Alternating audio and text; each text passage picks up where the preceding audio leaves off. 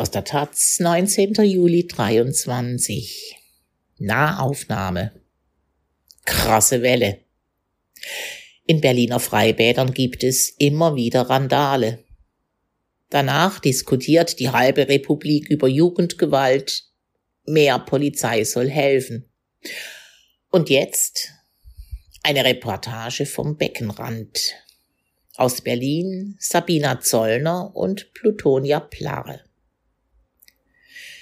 Samstag, 8.52 Uhr, 22 Grad.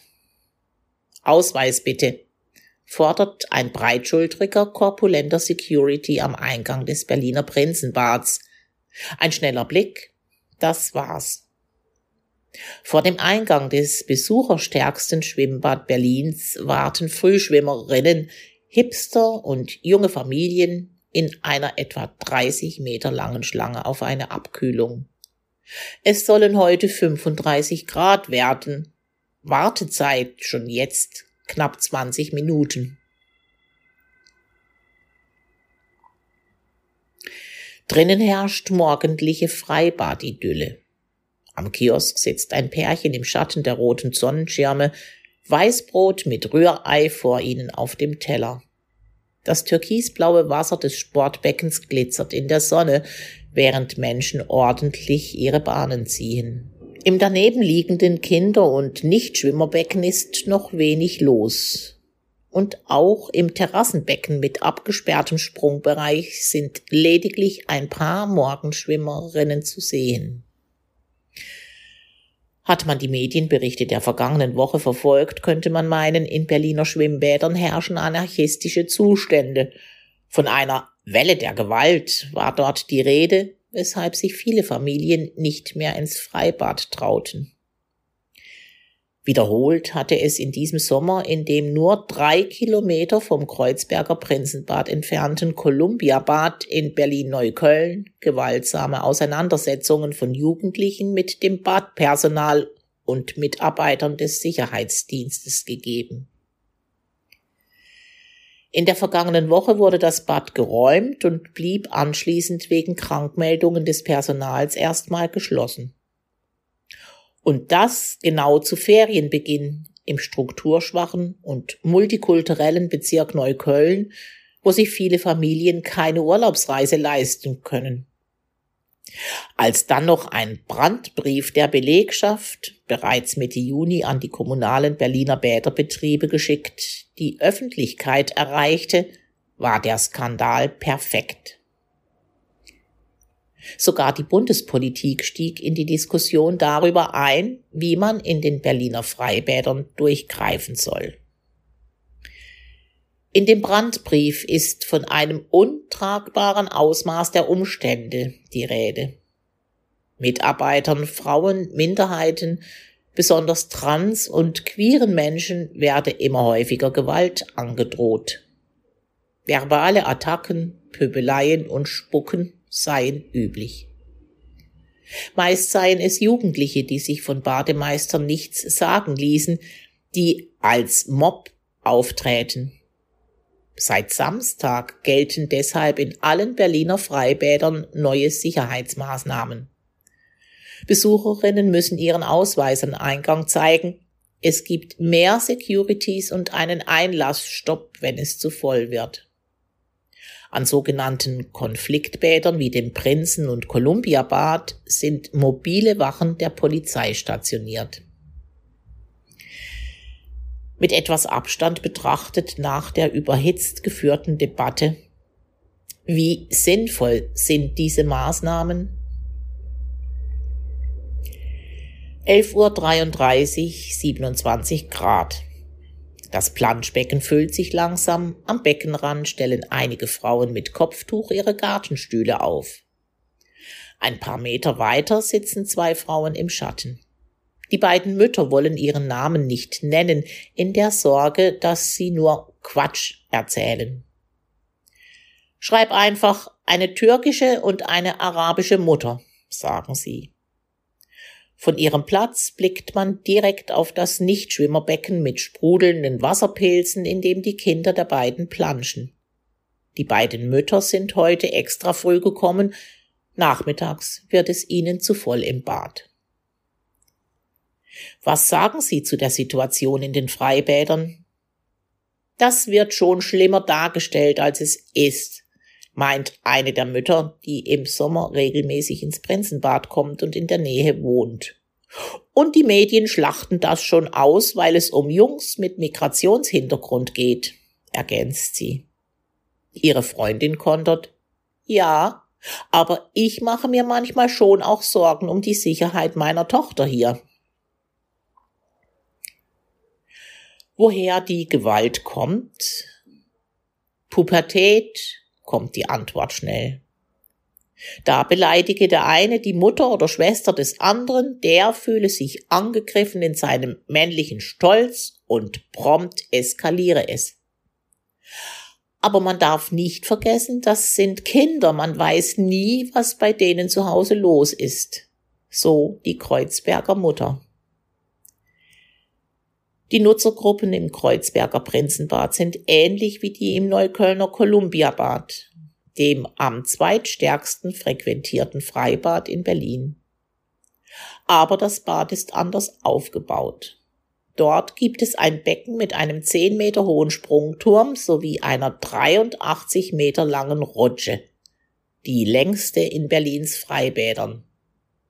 Damit zieht das Kolumbiabad Jugendliche und junge Männer magisch an. Auf dem Sprungturm können sie ihre Kräfte messen und auch die Rutsche hat die nötige Länge für Spinnereien. Das ist wohl mit der Hauptgrund, warum das Kolumbiabad deutlich öfter als das Prinzenbad in die Schlagzeilen gerät.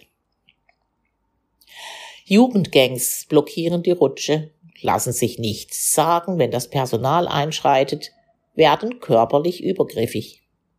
Es kommt zum Polizeieinsatz und, wenn alle Strecke reisen, zur Räumung des Bades. Seit dem 22. Juni sind deshalb Rutsche und Sprungturm gesperrt. Die Maßnahme konnte die Randale im Juli jedoch nicht verhindern. Die Sinnfrage dieser Maßnahme steht also im Raum. Mit der Schließung des Columbia-Bads vergangene Woche begann dann eine Mediendebatte. Eine Schlägerei unter Jugendlichen mit Migrationshintergrund? Eine Steilvorlage für konservative Medien und Politikerinnen, um einen sommerlichen Kulturkampf anzuzetteln. CDU-Generalsekretär Carsten Linnemann forderte die konsequente Bestrafung von Gewalttätern noch am Tattag mittels Schnellverfahren. Und die AfD wusste sofort, wer seine Grenze nicht schützen mag, muss später Freibäder schließen. Am Freitag packte der frisch gekürte Berliner Bürgermeister Kai Wegener, CDU, die Gelegenheit beim Schopfe, um sich als Mann der Tat zu inszenieren und verkündete vor Ort die neuen Maßnahmen.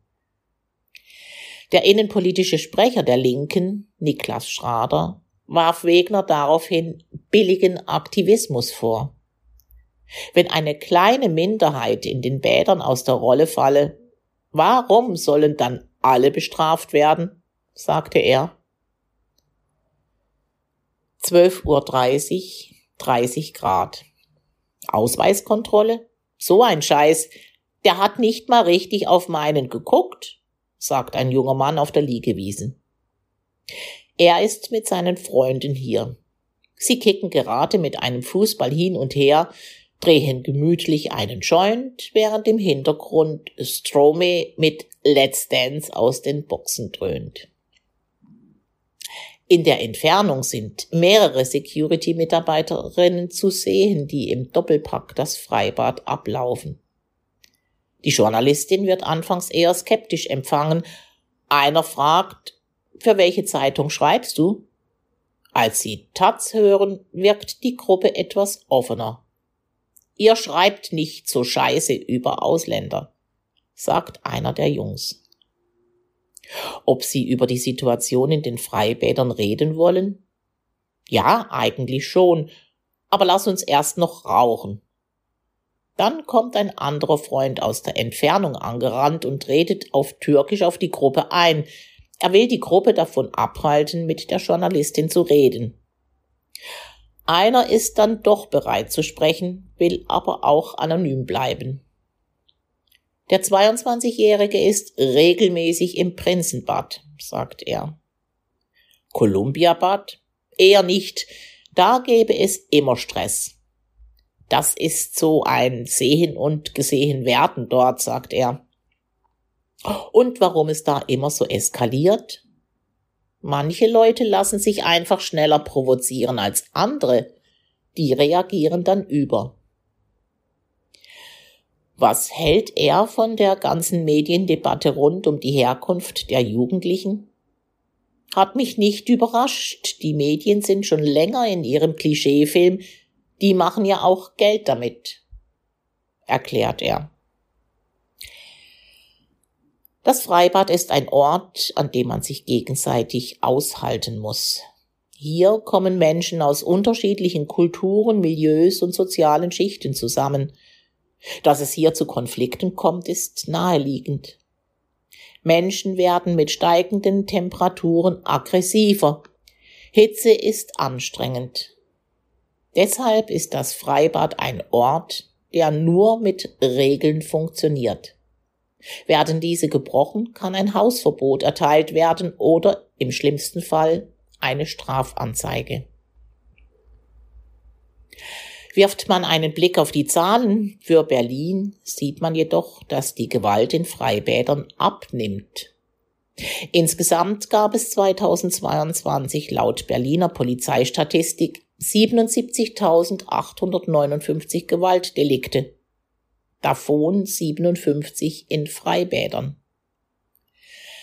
2019, dem Sommer vor der Corona-Pandemie, waren es noch 71 Freibadvorfälle.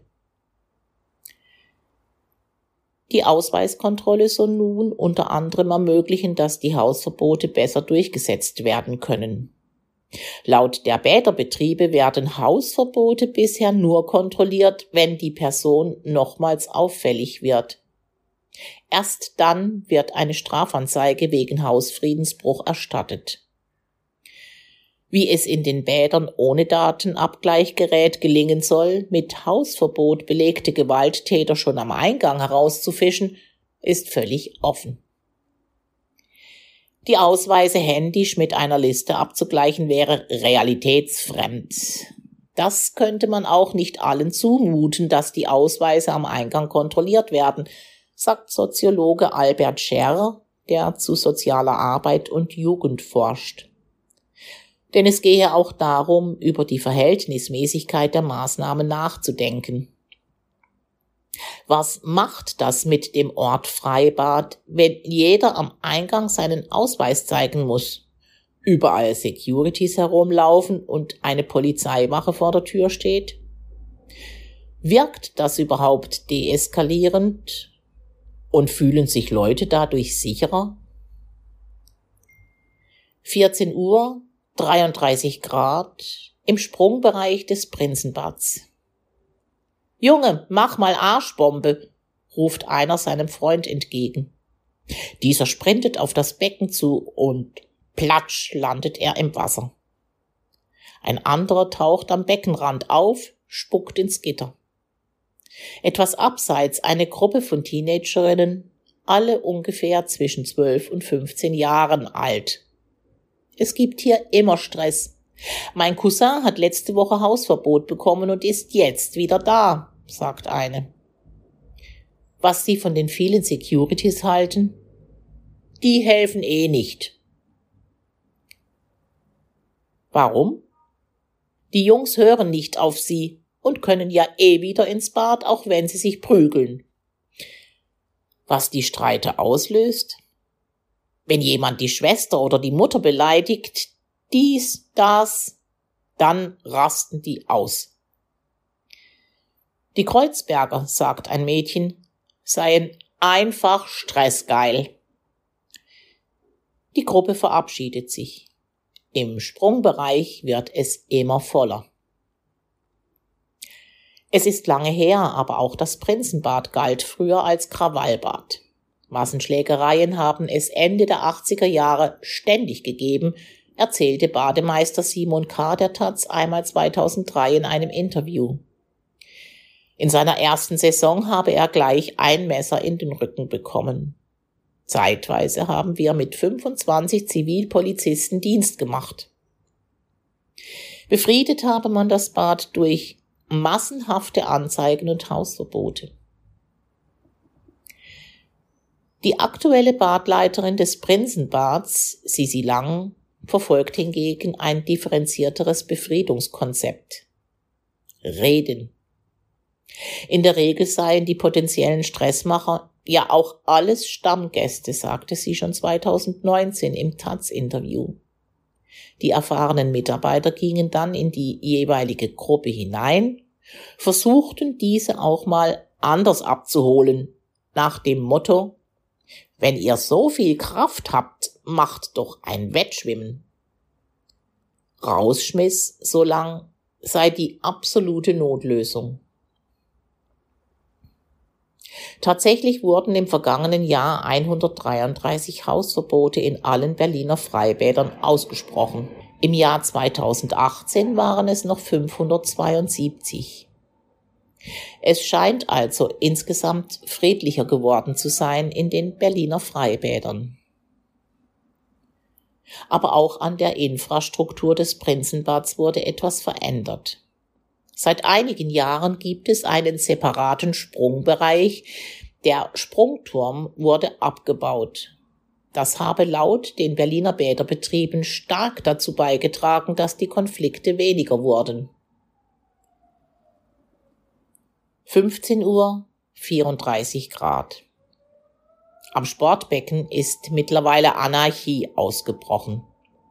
Menschen, die Bahnen schwimmen, müssen sich in Schlangenlinien durch eine Masse von stehenden und planschenden Menschen kämpfen. Der hintere Bereich wurde von Jugendlichen übernommen. Es wird gesprungen, gespritzt, geschrien. Eine Bademeisterin versucht vergeblich, die Menge mit Pfiffen zurechtzuweisen. Ein kleiner Junge springt vom Beckenrand ins Wasser, wird von der Bademeisterin herausgewinkt. Beim nächsten Mal fliegst du raus, sagt sie. Die Ansage ihres Kollegen, bitte nicht ins Sportbecken zu springen, verrauscht im sommerlichen Freibadlärm. Die Situation beruhigt sich etwas, als mehrere Bademeisterinnen an den Beckenrand kommen, um die Menge auseinander zu pfeifen. Mehr Personal scheint bei kleinen Konflikten wie diesen zu helfen. Ob mehr Sicherheitspersonal aber wirklich gewaltvolle Auseinandersetzungen aufhalten kann, wird sich erst noch zeigen. Aus Kreisen des Bäderpersonals heißt es, dass man die neuen Maßnahmen begrüße, dass jede einzelne Badleitung nun selbst entscheiden kann, wann sie einen Einlassstopp erlassen und sie mehr Sicherheitspersonal anfordern können, sei eine echte Erleichterung, erfuhr die Taz. Zuvor haben die Bäderbetriebe festgelegt, wann ein Einlassstopp gilt. Von der Ausweispflicht erhoffe man sich vor allem Abschreckung von Gewalttätern. Hoffentlich werde das Ganze jetzt nicht wieder von Kritikern zerredet, heißt es. Man sollte lieber mehr darüber reden, was dieser Stress für uns bedeutet.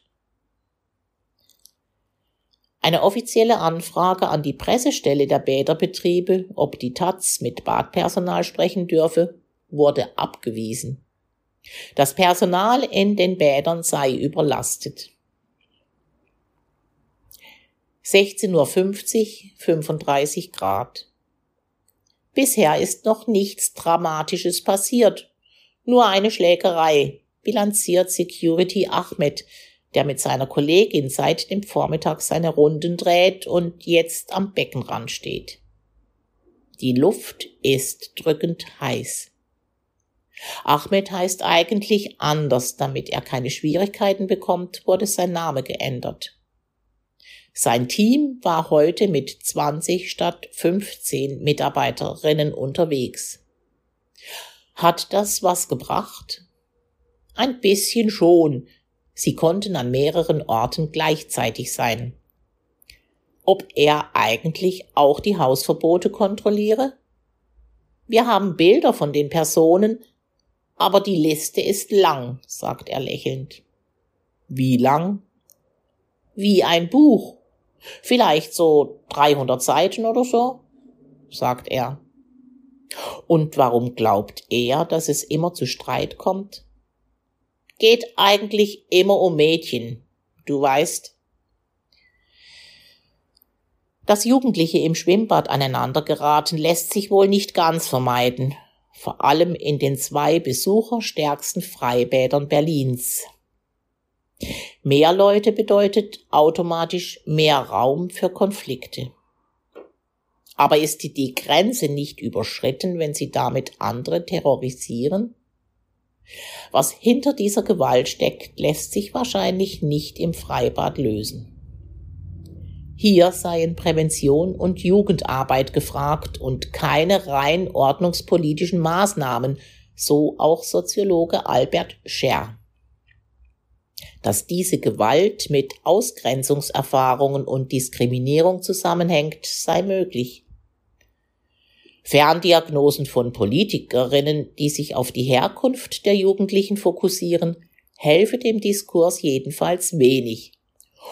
Und dass inzwischen jede Schlägerei auf Bundesebene diskutiert werde, rückt die Situation in den Bädern in ein falsches Licht, findet Scher. Die Atmosphäre in den Bädern sei grundsätzlich friedlich und familiär. Die meisten Badegäste kämen nie mit Störungen in Berührung, stellte auch der Berliner Innenstaatssekretär Christian Hochgrebe, SPD, klar. Montag 16 Uhr 26 Grad.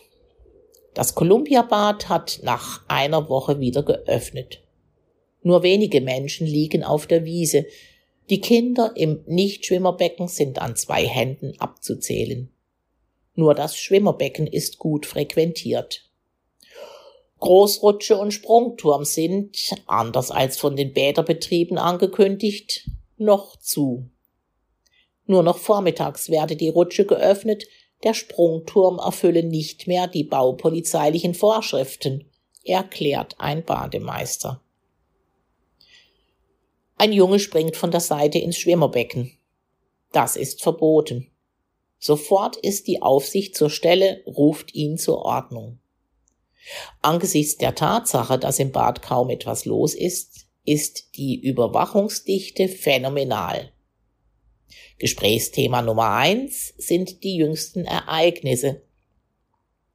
Ob Sie zufrieden seien mit der Reaktion auf Ihren Brandbrief, fragt ein Gast. Sie seien selbst erstaunt gewesen, gibt ein Bademeister zu. Das ging ja hoch bis zum Kanzler. Um 17.30 Uhr eine überraschende Lautsprecherdurchsage. Werte Badegäste, bitte verlassen Sie das Becken, wir schließen um 18 Uhr. Eigentlich hat das Columbia-Bad bis 20 Uhr geöffnet. Wegen des nach wie vor hohen Krankenstands sei aber derzeit früher Schluss. Draußen vor dem verschlossenen Tor empört sich eine ältere Dame im geblümten Sommerkleid.